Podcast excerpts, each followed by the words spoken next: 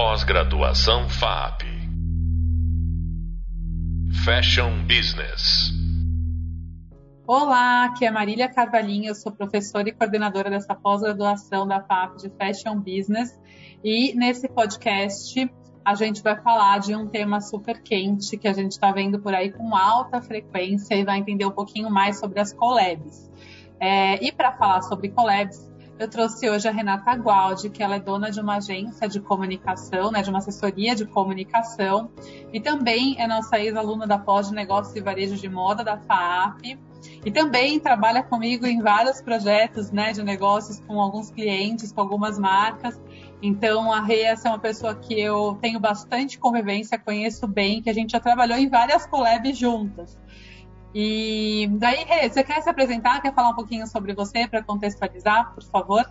Posso sim. Olá, Ama, obrigada pelo convite. Olá a todos. Bom, eu, tô, eu tenho uma agência de comunicação, como a Mamá falou, né? Uma agência que leva o meu nome, que é meu sobrenome, Gualdi Assessoria, né? Me chamo Renata Gualdi.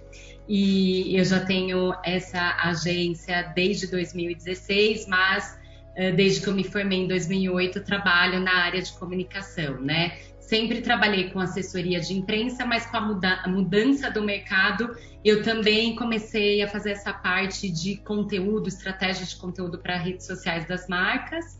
E de lá para cá venho tentando um, me atualizar e me reinventar com as mudanças do mercado. Legal, Rê, obrigada pela sua apresentação.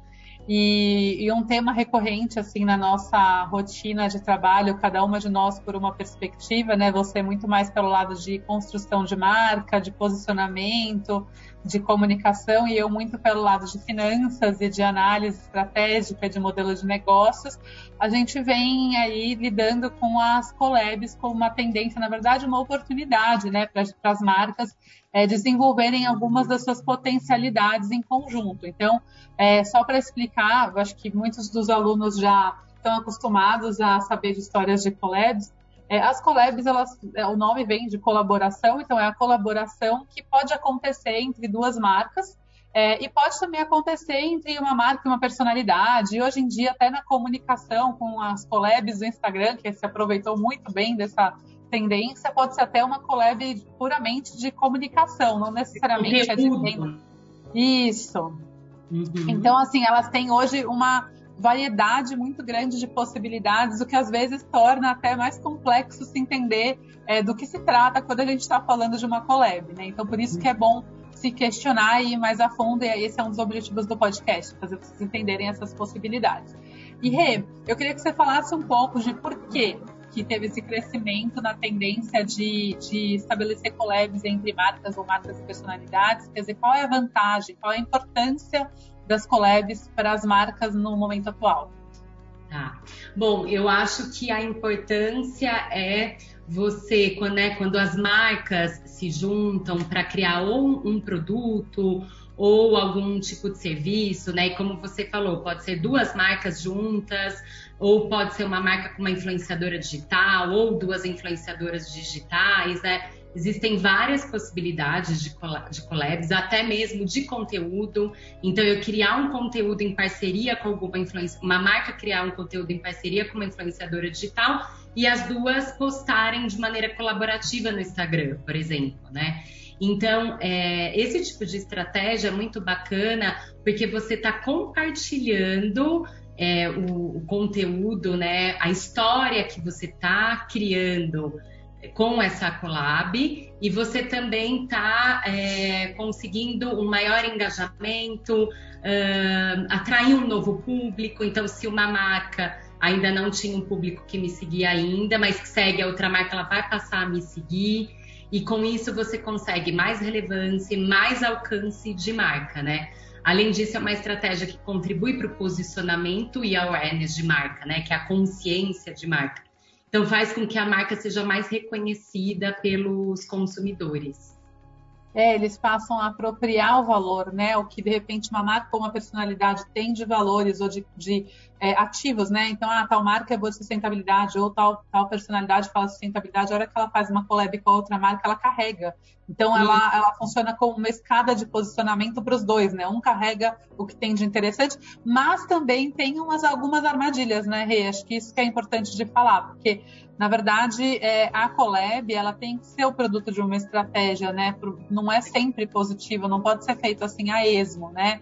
É, qual que é o risco, né, de, de se fazer mal uma Collab ou é, como que uma alguém tem que critérios que alguém tem que considerar para escolher um bom parceiro para uma Collab? Ah, eu acho que mal é, antes de tudo, o ideal é você entender qual o objetivo com essa collab, né? Qual é o objetivo que eu quero procurar uma marca, uma influenciadora é, para fazer uma collab? Antes de tudo, entender o objetivo, estudar o público-alvo da marca que você quer se associar, né? Do parceiro que você quer se associar. Porque é importante que as marcas que queiram se unir, elas tenham sinergia, tenham um posicionamento parecido para trazer ganhos para ambos, né? Então, acho que primeiro de tudo fazer esse estudo e essa pesquisa, né? Entender o objetivo e fazer esse, esse estudo de, de público-alvo. Sim, sim, muito legal que você está falando da questão do objetivo da collab, né?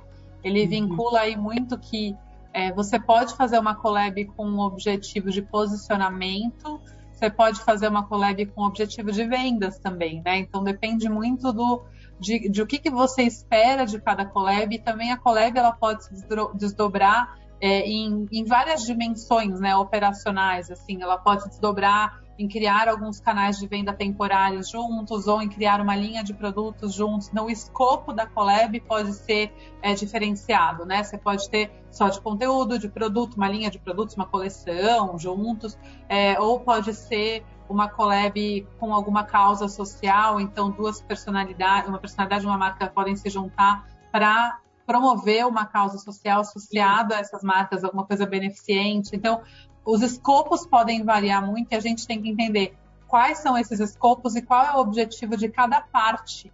Né? Então, eu estou querendo conseguir mais clientes, eu estou querendo vender mais, eu estou querendo melhorar meu posicionamento, fixar alguns valores na cabeça do meu cliente, estou querendo aumentar o meu público, onde é que eu estou atirando, né?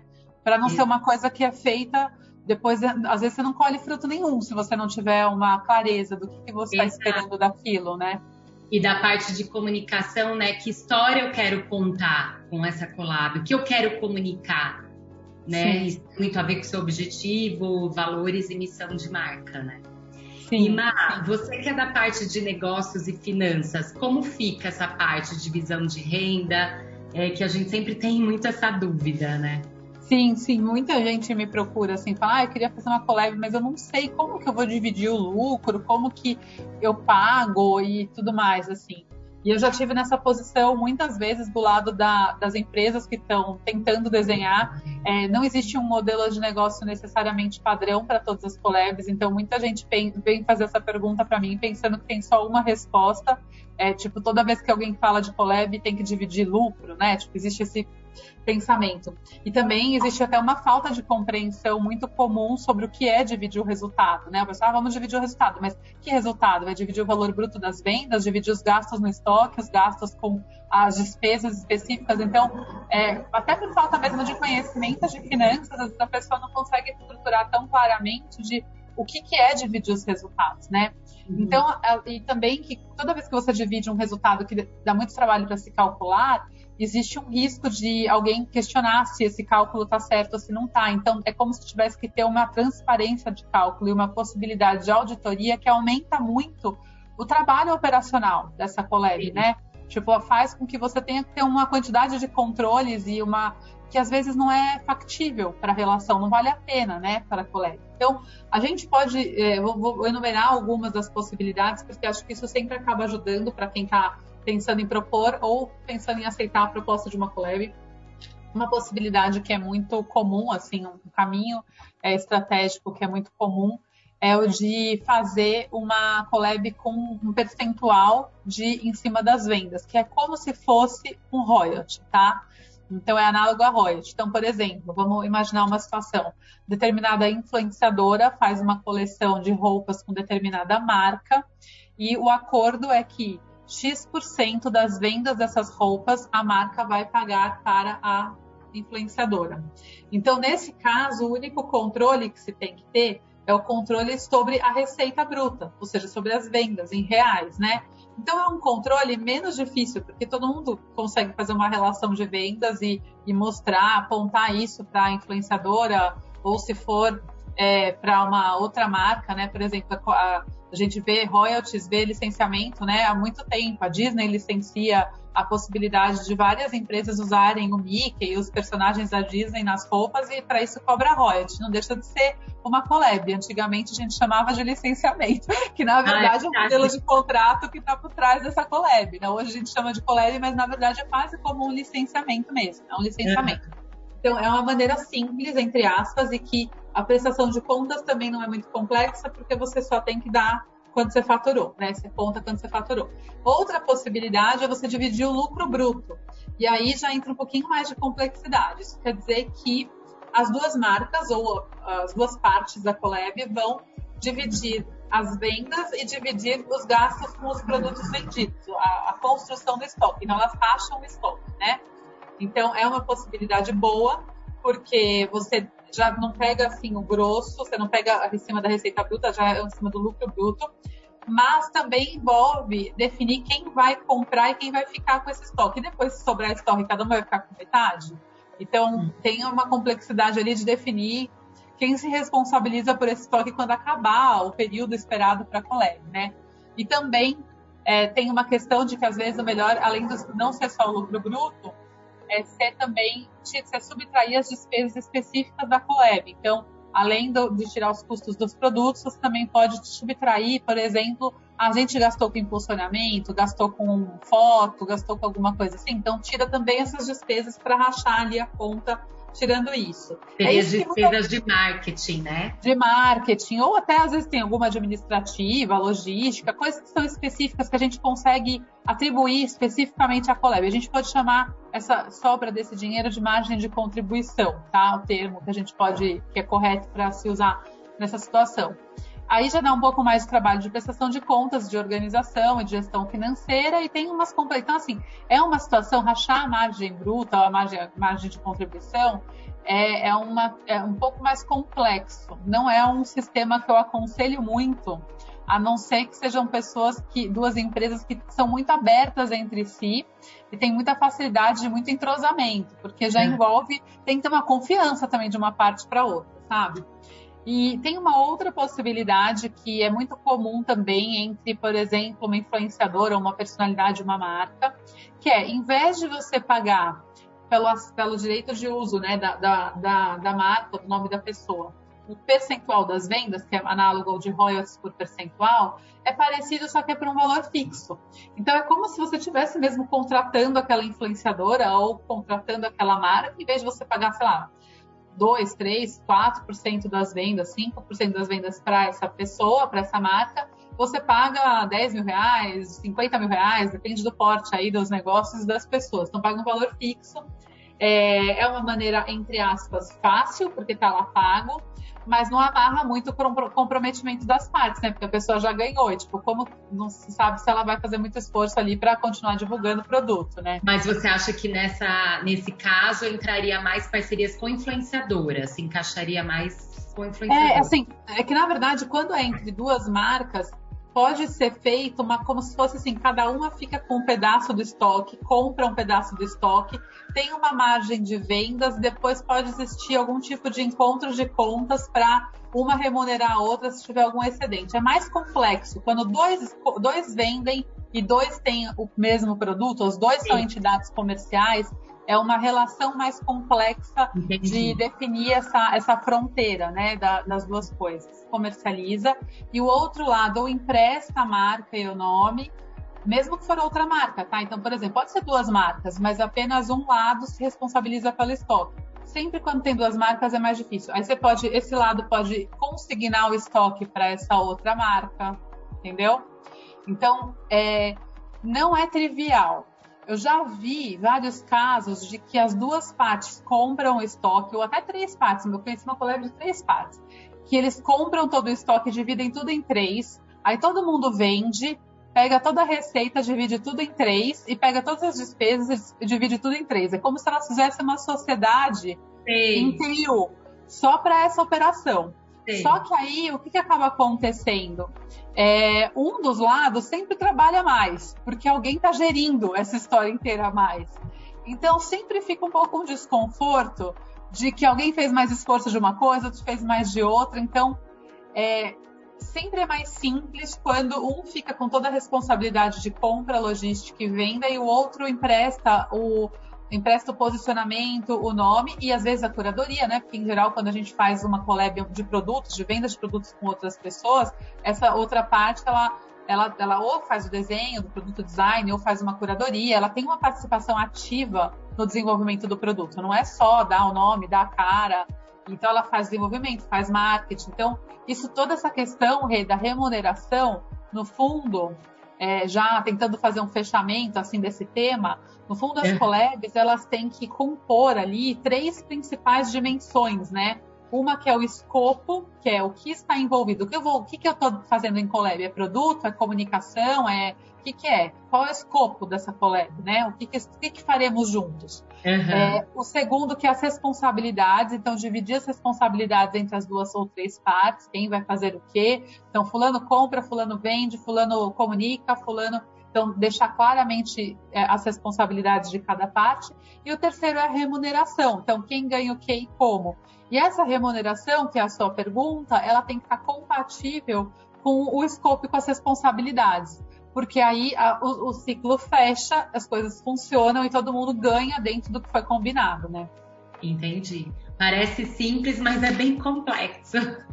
Então, é bem complexo e, e de fato, é, essa questão às vezes parece simples, muita gente né, procura, acho que é, com toda com toda razão, né? Assim, eu vejo quantas vezes a gente, né, quantas vezes você não cutucou marcas que eu também atuo, que também são minhas clientes, Sim. e quantas vezes a gente teve essa conversa gente, vamos trabalhar uma collab, vamos, vamos ver quem, quem poderia ser parceiro, quem faz sentido.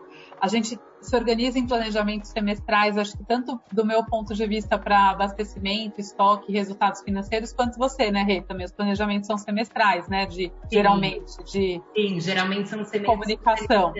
Sim. E que em moda é sempre muito ou trimestrais, sempre muito é. conectados com os períodos de lançamento, com as coleções, depois com as liquidações. Então as coisas estão sempre muito é, conectadas, né? E eu sempre então, tento trazer essa, essa ideia de collabs, né? Sempre estão nos, nos meus planejamentos as ideias de collabs, porque eu sei que vai agregar para a marca, mas muitas acabam não indo para frente por conta de toda essa complexidade. Essa dificuldade.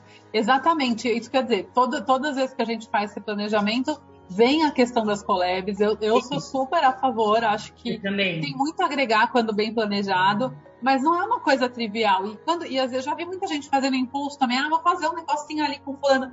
Dá cada rolo, assim, porque não fez, não, não, não, planejou direito, porque não é só a camada da comunicação e do. Da, tem as camadas operacionais, financeiras, então envolve aí uma, um trabalho mais profundo e lógico, collab de conteúdo é mais fácil, né, Rê? Porque collab de conteúdo a gente não está trabalhando valores monetários para venda, né? De produto, não. nem estoque. A gente está disponibilizando o canal, que é muitas vezes o Instagram da marca, para um influenciador, por exemplo. Né? Então, os dois colaboram de uma maneira orgânica e compartilham ali o alcance e o engajamento, né? Sim, então não tem toda essa retaguarda operacional de estoque, de vendas, de margem, de... então ela, ela flui melhor.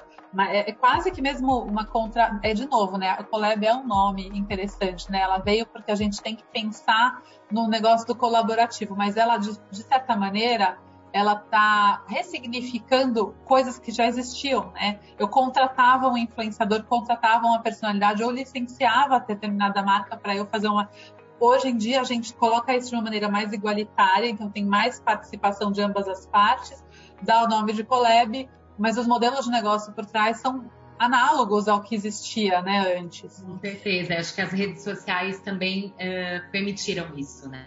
Sim, com certeza. Rê, muito obrigada pela sua participação. Ah, obrigada a você pelo convite, Má, eu amei.